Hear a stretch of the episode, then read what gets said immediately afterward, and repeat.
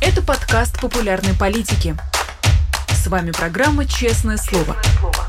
Здесь мы говорим о самом главном – Всем привет, в эфире программа «Честное слово» на канале «Популярная политика». С вами ведущий Дмитрий Низовцев. 45 минут мы общаемся обо всем самом интересном с самыми интересными гостями. Э, часто темы бывают грустными, печальными. И сегодня тоже такой день, когда одной из тем наверняка будет, точнее, я точно знаю, поскольку я задаю вопросы, тема будет сегодняшние грустные и печальные новости. Но в основном будем говорить э, о российской экономике, не только российской, потому что в гостях у нас сегодня Константин Сонин. Константин, здравствуйте. Здравствуйте. Да, экономист Константин Сонин в гостях. И действительно хочется поговорить о чем? О том, что э, сегодня Госдума экстренная, не помню, чтобы настолько экстренно они принимали законопроекты в последнее время, приняли закон, как его называют уже в интернете, о киберпризыве. То есть, если вкратце, э, теперь не обязательно, чтобы повестку человек получал в армию, достаточно просто ему эту повестку отправить, человек считается автоматически э, призванным в течение 7 дней, если он эту повестку действительно ему отправили. И вот, на ваш взгляд, взгляд, а в современной России, когда уже и так э, все понятно, страна уже целый год находится в состоянии войны, а к чему это может привести и способно ли оно ухудшить э, какое-либо положение, способно ли оно ухудшить, ну, для начала, моральное состояние тех, кто в России сейчас живет? А, смотрите, э, мне кажется, что так, если коротко описывать этот закон, то этот закон позволяет любого человека, который подходящего призывного возраста наказать за нежелание э, идти на войну. То есть тут как бы сейчас больше лазеек не остается, потому что теоретически вот любого человека, который в каком-то списке, его, пользуясь э, статьями этого нового закона, можно преследовать и можно осудить за то, что он не хочет воевать, э, воевать с Украиной. Mm-hmm. Значит, соответственно, конечно, это не значит, что всех абсолютно а, накажут, потому что даже в самом террористическом тоталитарном государстве репрессии не накладываются на всех, но это значит, что каждый может быть. И это, mm-hmm. по идее, должно а, вызвать, э, вызвать отъезд еще большего количества людей из России. Сейчас я бы любому человеку порекомендовал бы там, до 50 лет уезжать Э, уезжать из России, если они не хотят пойти на войну и э, погибнуть на войне, значит, э, опять-таки, это не значит, что каждый будет призван и наказан. Это значит, что каждый может быть. Я думаю, вы спросили о последствиях, mm-hmm. что будет новая волна. Эта волна, конечно, будет меньше, чем предыдущие, потому что, во-первых, по всей видимости, судя по этому закону, сейчас будут какие-то препятствия на границах. Кроме того, все люди, которые уже больше всего хотели уехать, они уже уехали. То есть те, кто остались, это те, у кого меньше возможностей и меньше а, желания уезжать. Но тем не менее, новая волна отъезда будет. И, конечно, а, новая волна фрустрации, новая волна психических проблем, она, конечно, тоже будет. Э, в вашей речи отмечу такой момент, где вы говорите, что советую уезжать а, всем, кому нет 50 лет. Тут вы мне напоминаете Евгения Ройзмана, который, выступая перед э, студентами или школьниками, говорил, раньше вам советовал то, раньше я советовал это, сейчас я советую вам только одно, советую вам уезжать. Это было еще там год или полтора назад. И, э, на ваш взгляд, тоже сейчас правильнее уехать. То есть вы не говорите, что боритесь, свергайте. А, на ваш взгляд, в нынешней ситуации все-таки правильно Верхний Ларс или Калининград или, не знаю, Владивосток, Япония Япония и так далее. То есть э, лучше уезжать и, и пережидать. Ну, э, да, смотрите, я никогда не призывал, уж, конечно, из-за границы кого-то э, бороться и свергать. То есть, например, mm-hmm. если э, я писал «идите на митинги», то это значит, что я сам шел на этот митинг, когда был, mm-hmm. когда был в Москве. Значит, я также с начала войны ни разу не призывал уезжать, но сейчас, если кто-то слушает моего совета, знакомые, незнакомые, я считаю, что да, нужно уезжать временно, а, навсегда. Это связано с огромными потерями, с и материальными, и моральными. Это сложно быть э, за границей, это сложно выходить из э, того места, где ты вырос и жил, но сейчас это становится слишком опасно и слишком плохо. Причем на, надо понимать, что опасность это не только то, что э, ребенка заберут в армию и там убьют. Но ребенка могут не забрать в армию, но у него а, будет психическая травма, когда будут арестовывать его одноклассников. Даже когда он будет а, присутствовать а, при том, как там врут директора, учителя, телевизор, как бы э, способов получить травму, способ получить вред вот сейчас в России, их очень много, и это далеко не только способы получить повестку. Просто mm-hmm. способы получить повестку это э, увеличивает количество этих травм, но их и так много.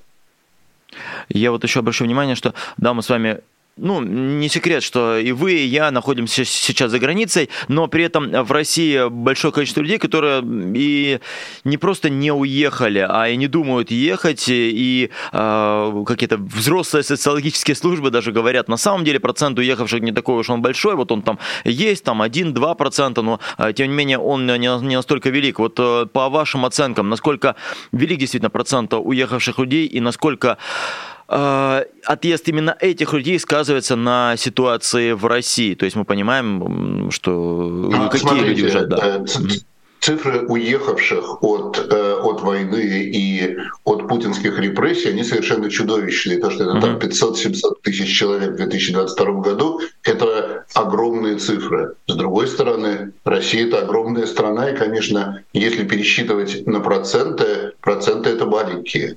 Ну, так если пересчитывать на проценты, в годы полтора года большого террора в 1937-1938 году а, расстреляли примерно 600 тысяч человек, еще арестовали и послали в лагеря еще 800 тысяч человек. Это все равно меньше одного процента. Даже если мы это возьмем со всеми там родственниками и знакомыми, это 10%. В огромной стране а даже как бы, вспышки репрессий или такая огромная волна беженцев, как в прошлом году из России, это в процентном отношении очень, а, очень мало. Но это все равно показатель катастрофического снижения уровня жизни и показатель того, насколько несчастны люди в стране, то, что сотни тысяч людей бегут из нее среди э, вашего окружения, э, среди тех преподавателей, среди ученых, экономистов большое количество людей уехало, или даже можно иначе вопрос подать, э, какое количество людей осталось сейчас в России с того а, момента, как вы уехали? Так, что вот я, я, я скажу очень, э, очень грубо, что вот если посмотреть на всех людей в России, которые занимались э, наукой на международном уровне, ну то есть вот там публиковались в международных журналах, это, это десятки людей, это может там больше э, ста людей, может быть там пара сотен людей в России в моей области, в экономических науках, примерно так или иначе от трети до половины уехали, все остальные все остальные остались. Но еще есть некоторое количество людей, которые там уехали как будто временно, но это просто потому, что в академическом мире трудно найти постоянную работу, это отнимает время, это долго. Соответственно, люди переезжают на временные работы, они еще там числят свою а, московскую аффилиацию, но реально они уже, они уже уехали. Ну, то есть вообще не только экономические науки, общественные науки э, в России полностью разгромлены. Это как мы вернулись как э, в середину 90-х, может быть, даже раньше по уровню. И это потребуется десятилетия, чтобы восстановить э, ущерб. Общественные науки вы имеете в виду и не только экономику, вы имеете в виду и политологию? Общественные науки, да, все связанное с политологией, социологией, с анализом данных, это все как бы уничтожено не только войной, но и там последними годами репрессий, но э, это как бы прогресс последних десятилетий, он полностью потерян.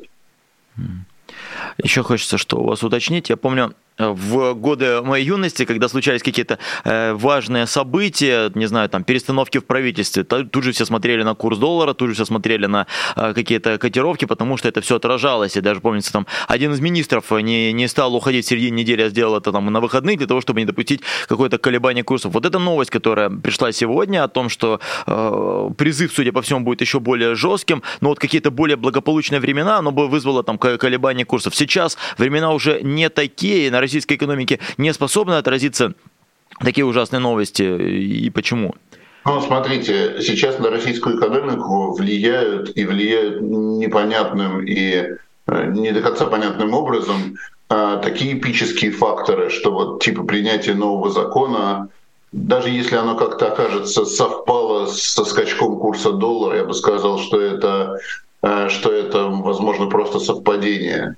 Но сейчас, я же, я же говорю, как бы, чтобы говорить про какой-то эффект, Его нужно, его нужно изолировать, чтобы все остальное там было неизменным.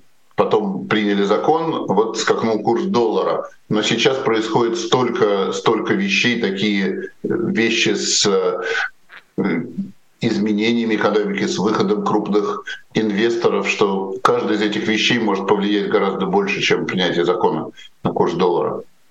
Mm-hmm. Мы с вами много сейчас говорим про а, отъезд людей, но тоже вспоминаются старые времена, когда каким бы ни был отъезд людей из страны, все равно а, компенсировались, э, компенсировалось все это приездом гастарбайтеров, э, приезжими из Средней Азии, приезжими из каких-то других стран, в которых ситуация еще хуже.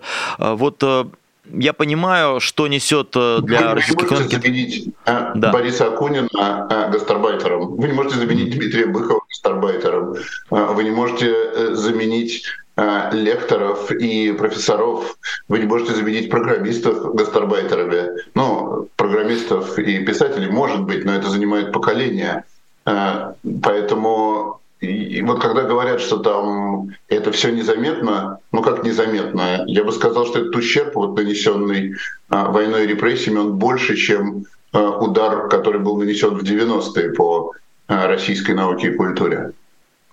Я знаю, что вы стараетесь держаться э, подальше от пропагандистов, э, не слушать и не знать, э, какие мнения они выражают, но в последнее время они прогоняют такую телегу, что ну и ладно, что кто-то уехал, ну и там мы вот без Быкова там проживем, а без Гозмана нам лучше, а без Шендеровича так вообще. И на России это все не отразится, потому что у нас есть свои там, не знаю, и писатели, и какие-то... У нас есть вместо Милова у нас есть Глазьев, вместо, не знаю, Дмитрия Быкова у нас есть Перелепин и так далее. Вам не кажется, что действительно вот при такой модели действительно страна может жить еще долго и существовать в другом, конечно, виде, но, но может?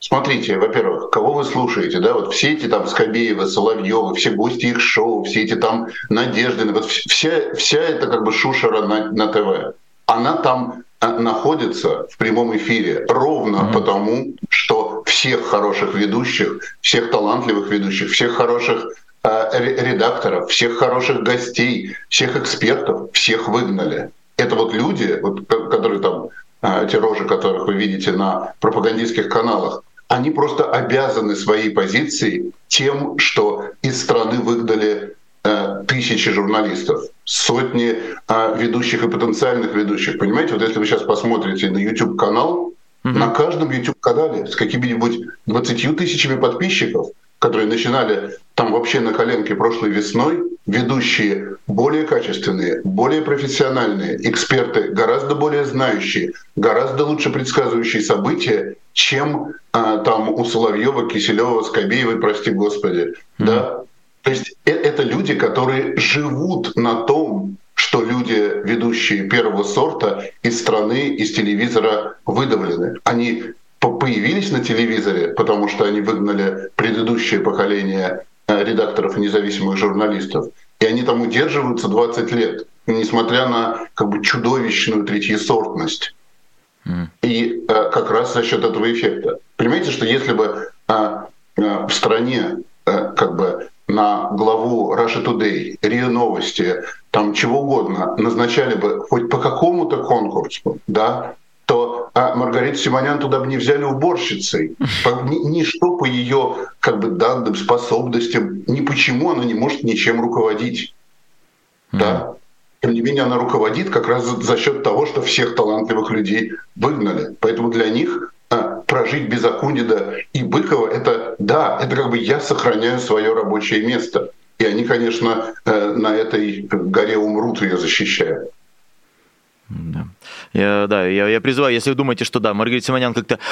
Я призываю, обращаюсь к зрителям, если вы думаете, что Симонян каким-то образом честным попала на суд должность, то нет, она понравилась Алексею Громову и Михаилу Лесину, и только в этом ее заслуга, и в этом ее единственный талант, поэтому да, она руководит Rush Today. Но, и... но, но понимаете, что, как бы, понимаете, что вот как бы на тот бюджет, который был у Russia Today, ведь назначили бы туда хоть кого-то профессионального, это могла бы действительно быть огромная пропагандистская сила что-то, чтобы смотрели в мире. А так это э, была контора, пока ее там не стали запрещать, это то, что они просто покупали лайки. Их вообще никто не смотрел. Они даже про Россию не могли генерировать новости. То есть как бы Аль-Джазиру стал смотреть весь мир, потому что у них благодаря политическим связям а, там, эмира Катара был во время арабской весны просто совершенно удивительные вещи, которых у других компаний не было. У них был удивительный доступ, удивительная экспертиза. Но э, Rush Today, РТ, они даже не смогли это про Россию сделать. То есть это как бы, вот надо понимать, что это чудовищные деньги и чудовищный же непрофессионализм. Но и понятно, что вот этим людям, для них то, что а, все талантливые журналисты, то, что их нельзя подпускать к эфиру, это для них борьба за свою жизнь, за свой кусок пирога. Да, я напомню, что ФБК делал большое расследование про Rush Today, сколько денег уходит, а Алексей Ковалев из «Медузы» хорошо это все разделял на количество аудитории, и по его словам получалось, что проще было раздать флешки людям а, с, с а, программами Rush Today, чем ну, транслировать за эти деньги, потому что просмотры там были ну, какие-то, ну то есть тратились миллиарды, а смотрели тысячи. любого да. YouTube, YouTube комика, вот которых в России сотни талантливейших людей, там, вот, неважно, Путинский за Путинский, угу. и они бы создавали контент в 10 раз смешнее, чем Тигран Киасаян, и в 10 раз дешевле. Но тут идея, что ты назначаешь именно третьесортного а, как бы персонажа, и на этом пилятся невероятные по размеру деньги. Вот это, это как бы это так именно и работает. А вот на, на ваш взгляд, к такой теме мы тогда подходим. Э, Rush Today, понятно, с ней все, и про то, сколько денег на это затрачивается, и какие люди там работают, но тем не менее, ее сейчас запрещают в Европе активно и убирают из кабельных сетей. Может быть, э, не стоит тогда это делать, провокационно спрашиваю я вас, потому что, ну вот они бездарны, бесталанны, и ничего хорошего э, все равно они не покажут. Пусть транслируют, никто их не смотрит, и будут смеяться над ними. Как считаете вы? А, смотрите, я э, в академическом смысле отчасти занимаюсь, э, занимаюсь анализом а, пропаганды. И я сам глубоко убежден, что можно было бы не запрещать, что э, Rush Today это, это такое ограбление, э, это столько отнимает российских денег столько распиливается и такого качества продукта производится, что, конечно, никакого пропагандистского эффекта он не оказывает. Что то, что вот там э, во время избирательной кампании 2016 года э, поклонники Трампа смотрели, например, Russia Today, это не Russia Today на них влияло. Ну а сейчас они смотрят какой-то другой канал. У них э, вот люди очень часто склонны переоценивать эффект, что если кто-то смотрит телевизор, то он, значит, думает то, что, то, что ему телевизор говорит. Но обычно в жизни это работает в обратную сторону. И, конечно, специалисты по маркетингу в любой компании, они, конечно, знают, о чем я говорю, что mm. то, что человек что-то э, смотрит, это отражает то, что у него внутри, а не то, что ему оттуда говорят. Соответственно, mm-hmm. то, что там трамписты смотрели Rush Today, не значит, что Rush Today хоть на что-то а, влияло. И если бы меня кто слушал, я бы эту пропаганду не запрещал. Но понимаете, э, это же откуда этот запрет идет? Что вот те люди, которые э, выступают за войну, те люди, которым, э, которым, на которых не влияют кадры, когда российские самолеты или ракеты обстреливают украинские города, эти же люди, они там делятся клипами из Rush Today.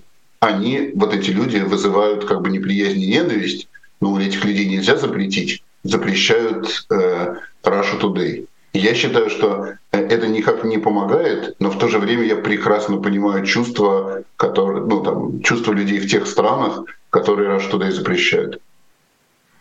Далеко я вас увел от э, экономического курса, сейчас попытаюсь аккуратно вернуть. Э, вот тем же Rush Today уже не получится во многом говорить, что в России все прекрасно, хотя бы из-за экономических показателей последних недель, когда э, резко скакнул и евро, и доллар, а для российских граждан всегда уж и что важно, так это показатели курса валют. Вот сейчас мы где-то на реальности, где там около больше 80-90 рублей стоят эти самые иностранные валюты. На ваш взгляд, это что-то меняет для россиян? И скажется ли это на покупательской способности и на российских ценах? Или мы мы настолько уже оторваны от мирового рынка, что да, да и не важно, сколько там доллар стоит, 10 рублей или 1000 рублей. Ну, мне кажется, что, как всегда, как было и в предыдущие кризисы, то, что происходит с курсом доллара, это всегда отражение чего-то, а не какое-то явление само по себе. Uh-huh. Да, соответственно, а, на потребительскую э, покупательную способность, на уровень жизни влияет, во-первых, снижение, э, снижение реальных доходов. Это снижение уже много лет. Если вы посмотрите на графике, то вы увидите, что там за последние 15 лет реальные доходы россиян практически не выросли. То есть действительно как бы стагнация, она и до войны а, была большой, после войны реальные доходы еще упали. Они упали не, там, не больше, чем на 10%, но все-таки существенно. Соответственно, как бы эффект просто изменения курса доллара – это не такой уж большой эффект на фоне того, что а, людям, во-первых, Э, приходится платить больше, во-вторых, за меньший и худший ассортимент товаров. Да? То, что происходит импортозамещение, это значит, что товаров потребляешь меньше, они хуже по качеству, и ты платишь за них а, больше. Значит, это есть. И мне кажется, что вот люди, которые это чувствуют, они чувствуют, что они переплачивают, они чувствуют, что э, в том, что заменило Макдональдс грязнее, хуже и менее спокойно. И, соответственно, когда они смотрят на курс доллара, это подтверждает их э, это подтверждает их фрустрацию. Но она не из-за курса доллара, да, из-за того, что ситуация ухудшается потихоньку и еще будет долго ухудшаться. И да, мы не, нередко говорим о том, как э, все плохо становится в российской экономике, но сегодня в разрез всем нам, буквально час назад, Интерфакс выпустил такое новость, что МФ, МВФ более оптимистично расценивает возможный рост ВВП. Но, правда, вчитываешься, и в этой новости оказывается, что ожидается рост на 0,7%, при том, что раньше прогноз был 0,3%, и э, до этого говорили о падении. То есть там на 0,7% МВФ ожидает рост российской экономики. На ваш взгляд, это действительно позитивная новость или все-таки 0,7% это, это несерьезно, и Интерфакс ну, я, выдает... я бы сказал, да. что, во-первых, это не новость. Во-вторых, э, э, во-вторых, МВФ э, прогноз это самый оптимистичный из нынешних прогнозов. Mm. В-третьих, даже если это самый оптимистичный из прогнозов выполнится, все равно э, по итогам двух лет войны будет спад и довольно существенный. И это еще мы не смотрим на долгосрочные последствия, которые уже, уже плохие. Понимаете, многие вещи, там, примитивизация производства, отъезд э, сотен тысяч специалистов, это все кажется копеечки вот в сегодняшний момент, но когда это ты считаешь за многие годы, это большие потери. Вот из этого и складывается и стагнация, и спад, и э, неповышение уровня жизни. Соответственно, ну, это маленькая хорошая новость в потоке в целом плохих новостей. А в долгосрочной перспективе вы ожидаете, эм, что экономика так и будет на, там, на полпроцента расти, или все-таки это действительно пределы и, и дальше только падение в следующие годы? Ну, я не знаю, я не знаю. Мне трудно представить, что а, Россия вернется к уровню довоенному там, в течение ближайших 7-8 лет. То есть я думаю, что прогноз такой, что чтобы вернуться к уровню 2021 года, нужно 10 лет, а может быть, а, а может быть и больше. А если вот так, чтобы сравнить, а, иранская экономика по уровню ВВП на душу населения сейчас примерно там же находится, где она находилась 50 лет а, назад при Шахе, да, то есть до исламской революции. Поэтому в этом смысле многолетняя долгосрочная стагнация, которая уже давно продолжается, это, это хороший прогноз. Ну, то есть я не ожидаю катастрофы типа того, что произошло 30 лет назад с советской экономикой в ближайшие 10 лет, но и возвращение к довоенному уровню тоже не ожидаю. При этом э, я, я сегодня вам так передаю то, что пишут э, и официальные источники, и пропагандисты, но вот не, не могу тоже, наверное, в последний раз э, не удержусь. На прошлой неделе очень канал «Россия» радовался короткому интервью Антона Силанова, и там он говорил, что вот российский бюджет получил дополнительные доходы, э, 2,5 триллиона рублей, и мы постоянно получаем эти дополнительные доходы. И вот это подавалось как ответ всем вам, либеральные экономисты, которые говорят, что все плохо, но вот Силуанов говорит, мы получаем э, и э, энергоносители у нас в норме, и э, доходы действительно есть. Это действительно позитив, действительно есть чему радоваться. Слушайте, я, я даже не знаю, зачем вы вообще слушаете Силу, э, Силуанова или там Он министр министров. финансов. Если вы почитаете за последние 10 лет, что писали э, независимые экономисты, это, это, как правило, гораздо более адекватно, грамотно и более точно прогнозирует, что происходит.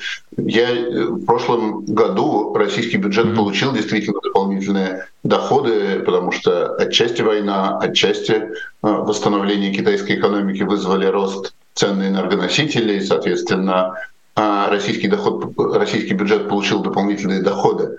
Но посмотрите на расходы как бы российский бюджет стал расходовать гораздо больше на непроизводительные статьи, на войну, на безопасность, на репрессии. Это все потери с точки зрения потребления, это все потери с точки зрения а, производственных э, инвестиций. Соответственно, а, у России немного улучшилась доходная часть бюджета и сильно ухудшилась расходная. Неудивительно, что люди стали жить хуже.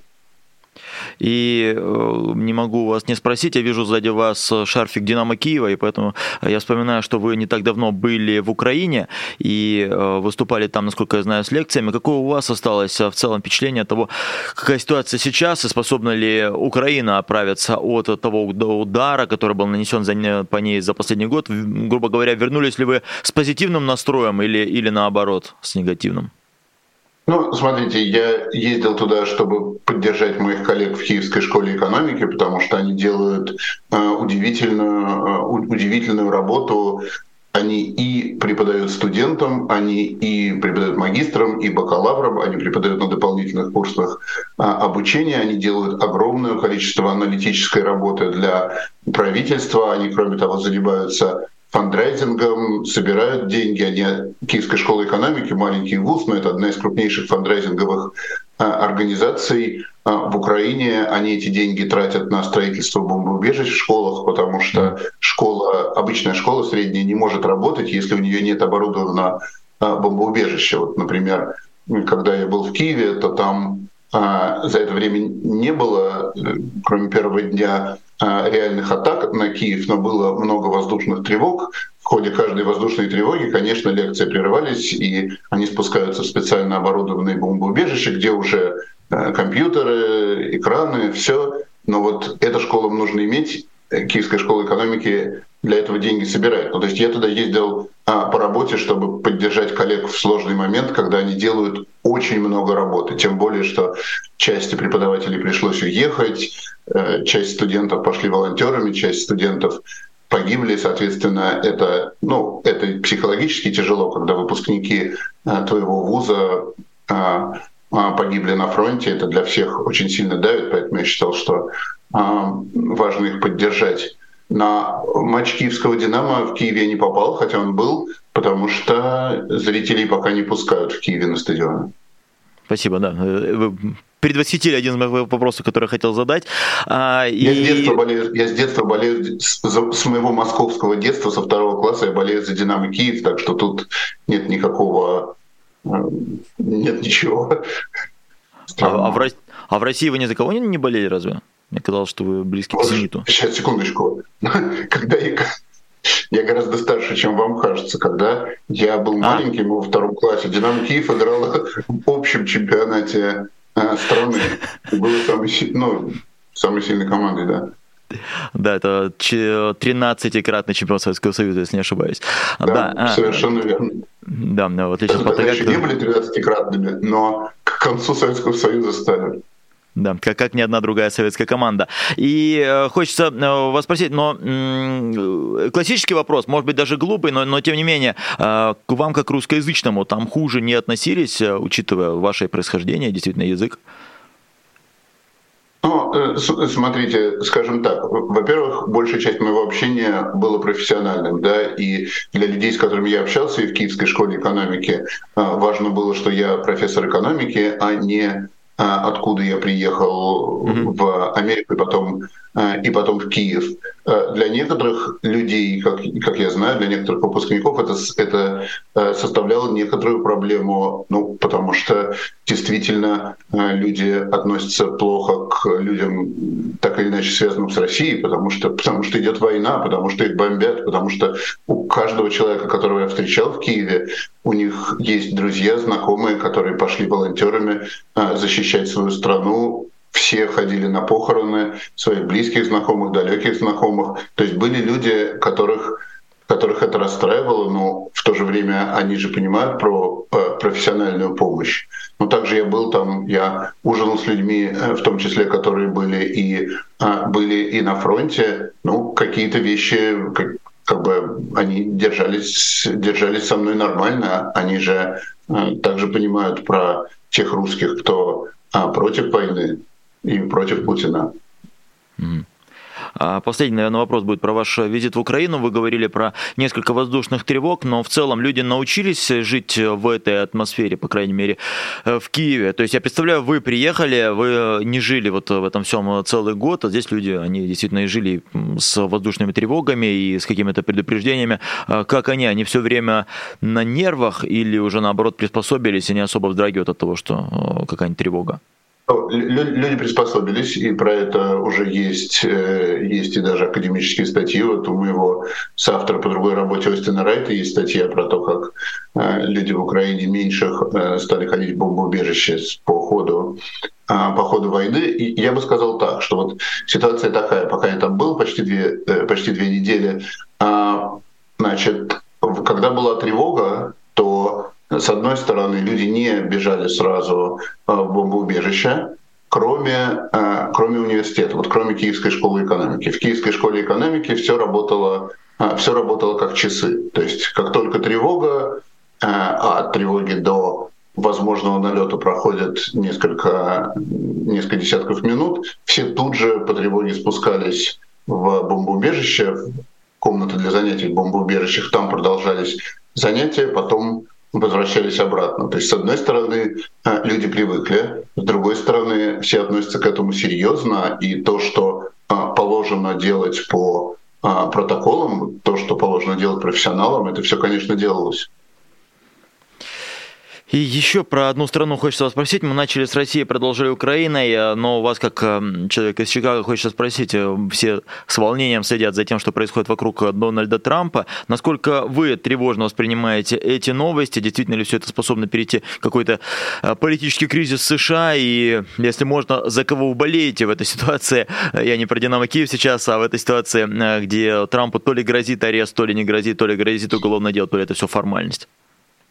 Значит, я хочу, э, я, если кто-то меня уже слушал, когда я говорю про американскую политику, которой я немножко академически занимаюсь и очень увлекаюсь, а, я хочу предупредить. Надо понимать, что американская политика, она всегда очень шумная. У них по политическим вопросам никогда в истории нет единства. Америка всегда, всегда разделена.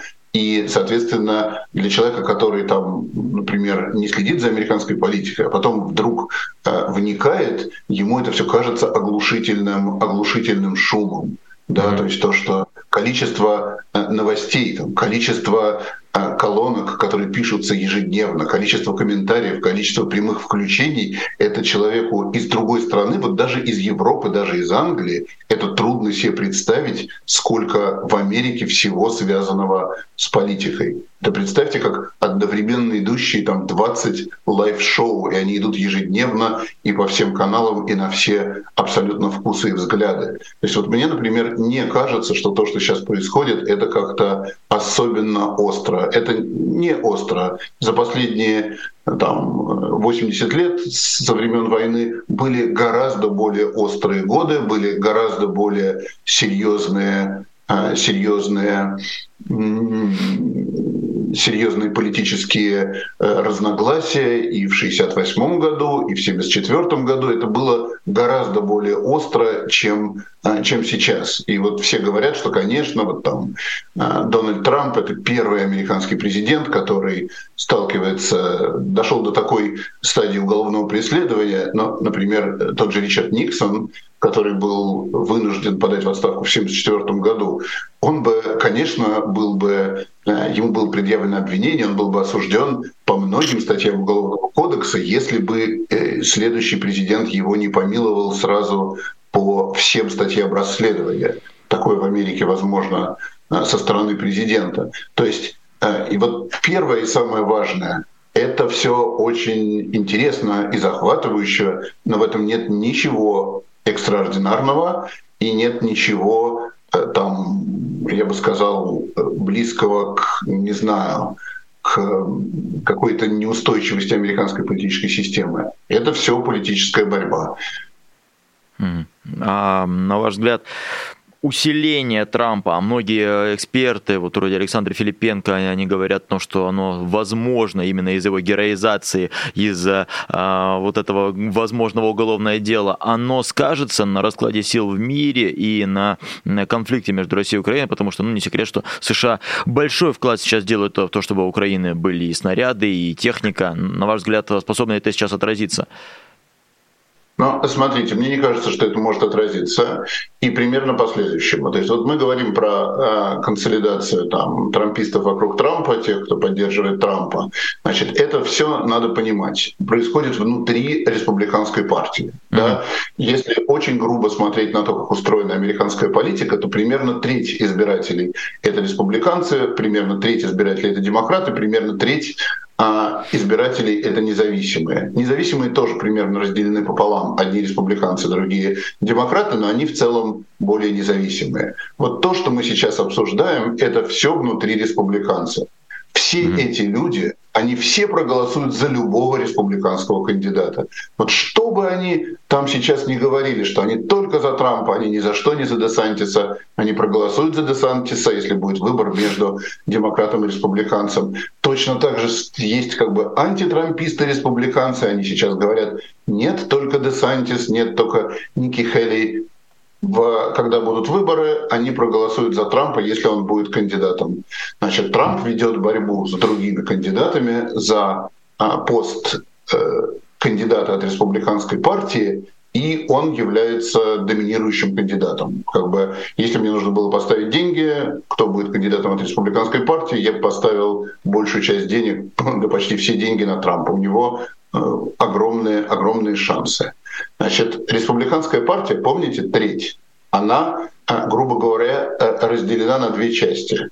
Чуть больше половины, то есть чуть больше одной шестой избирателей — это изоляционисты, это те, кто за то, чтобы ограничить поддержку э, Украине, это за то, чтобы уменьшить вмешательство США в мире, за то, что там снизить поддержку НАТО и все такое. Остальная часть — это наоборот. Это скорее традиционные республиканские ценности поддержки демократии по всему миру и все такое. Вот этот вот одна шестая, изоляционисты, это блок. Они все очень сильно поддерживают Трампа. Значит, их голосов, в принципе, будет достаточно, чтобы решить, кто будет кандидатом от республиканской партии. Вот сейчас вся борьба ведется за этот блок. Поэтому, когда другие республиканские кандидаты, Десантис, Ники Халли, Майк Помпео, когда они что-то а, говорят, они в частности следят за реакцией этого блока. Поэтому тема изоляционизма, тема Зеленский манипулятор, тема ограничить поддержку Украины, тема, тема завязать, нам нужно потуже затянуть пояс, а не тратить деньги на Украину. Это острая тема, потому что идет борьба за этих изоляционистов. Как только будет кандидат от республиканской партии, помните, это одна шестая и его одна треть. Они за него проголосуют в любом случае. Ему нужно будет бороться за независимых избирателей. Среди независимых избирателей поддержка Украины, продолжение курса, она огромна, устойчива, ничто на нее не влияет, она только усиливается. Соответственно, вот мне кажется так, если отвлечься от э, повседневных там острых заголовков и шуба, никакой угрозы э, снижения поддержки Украины вообще из-за американских выборов нет. Спасибо, утешительно. И напоследок хочется с вами поговорить. Мне всегда хочется с вами, на самом деле, говорить о футболе, а, но уже на концовку оставляю. А, и не всегда есть инфоповоды для этого. На минувшей неделе инфоповод случился. Вы наверняка знаете а, про интервью Александра Киржакова. Точнее, интервью было большое, но все, всеобщее внимание было приковано к одному моменту, где известный наш футболист Александр Киржаков, бывший футболист, ныне тренер, сказал, что он не поддерживает войну, сказал, что уехал он из страны. Э, и на ваш взгляд, насколько это неожиданность, насколько это может стать системой, что российские футболисты или тренеры начнут высказываться, и насколько это опасно для такого человека, как Александр Киржаков, с его э, уровнем, с его авторитетом в Санкт-Петербурге и вообще во всей стране, насколько это опасно или безопасно для него вот так высказываться, и вообще насколько вас воодушевило такое интервью? Ну, смотрите, я думаю, что Киржаков сделал важное дело, потому что он произнес а, то, что, а, я уверен, большинство футболистов думает, но не может произнести. Mm. Потому что, конечно, большинство футболистов, футболисты не обязательно вовсе там крупные политические философы и многим из них, э, многим из них пришлось заниматься много футболом и там мало читать, э, мало читать, в детстве там мало ходить э, на лекции. Тем не менее, как люди, которые что-то творческие люди, которые что-то создают, которые участвуют очень сильно в международной кооперации, они, конечно, конечно, внутренне против войны. Да, я mm. понимаю, что они боятся это сказать, только Федор Смолов э, не побоялся четко высказаться э, против войны. И э, видно, да, что вот он высказался против войны, в Инстаграме висит его пост, и вот боятся против него выдвинуть обвинения, хотя много людей сидит в тюрьме оштрафованы за аналогичные аналогичные вещи. У него там черный квадрат написано «Нет войне» и украинский флаг. Э, и это повешено 24 февраля, уже висит, э, уже висит больше года. Но мне кажется, большинство футболистов против войны. Ну, mm-hmm. во-первых, они не вовлечены в политику, во-вторых, эм, они боятся, боятся за свою карьеру, боятся за стать жертвой, стать жертвой репрессий, тем более ну, большинство футболистов, тем более большинство российских футболистов, они очень зависимы от государственных денег. К сожалению, э, многим российским футболистам переплачивают по сравнению с их рыночной стоимостью за счет там, некоторой специфики российского футбола.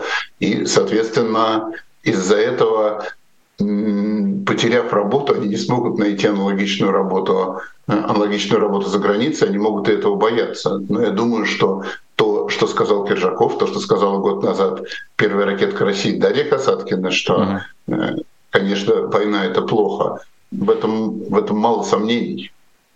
И дополним ряд еще Надеждой Карповой, э, футболисткой, и дополним а, Ян Непомнящий, который тоже дал интервью такое важное, я, э, Дарья. А, Надежда это футболистка, а Ян Непомнящий шахматист, так что да, есть спортсмены, которые поддерживают, но я впечатлен, что вы говорите, что они мысленно э, все это поддерживают, потому что тоже, если посмотреть спортивную прессу, с одной стороны, спортсмены как-то отмалчиваются, а руководители различных федераций говорят, ну вот если нам скажут, мы вас допускаем на соревнования мировые, но вам надо будет подписать бумаги, что против мы, конечно же, не пойдем. Но это говорят главы федерации. А вот спортсмены, как вы думаете, если им скажут, на Олимпиаду можно, на чемпионат мира можно, но только если вы подпишете бумагу, что я против войны, не поддержат Путина, как вы думаете, пойдут ли они на это? Потому что ну, на каждого Александра Киржакова есть э, Вероника Степанова, да, довольно сумасшедшая, зетнутая а, российская спортсменка. Насколько станет большим этот круг спортсменов? Ну и вообще, как вы сказали... Смотрите, и, я бы сказал, да. что, вот, что вот что подсказывает, э, вот что подсказывает что российские спортсмены в целом, они скорее против войны. Это mm-hmm. то, что очень мало людей, очень мало спортсменов высказывается в поддержку войны. При том, что, как мы видим на примере той же Вероники Степановой, ты высказываешься, и тебе и бенефиты, тебе и деньги, тебе и а, эфир, и все что угодно. То есть это все понимают, что высказываться за это тебе а, призы и пряники, и не, а, и не высказываются. Насчет того, многие ли российские спортсмены подпишут заявление против войны, я думаю, что если бы была возможность подписать такое заявление, что что я против войны, и сохранить свои стипендии, а во многих видах спорта российское государство платит стипендии несравнимые со стипендиями в других странах. Даже многие богатые страны платят спортсменам гораздо меньше или, или вообще ничего не платят. Да? А Россия платит огромные деньги. Вот я думаю, что э, если бы можно было бы эти деньги не потерять и выступить против войны, подписать заявление, то, конечно, 90% спортсменов так бы сделало. Спасибо большое за ваше экспертное мнение. Будем на это надеяться, что да, спортсмены наконец-то обретут уверенность и смогут высказаться все те, кто против войны. Мне подсказывают комментарии про Игоря Денисова. Да, действительно, тоже еще Игорь Денисов высказывался довольно смело. И большое спасибо ему.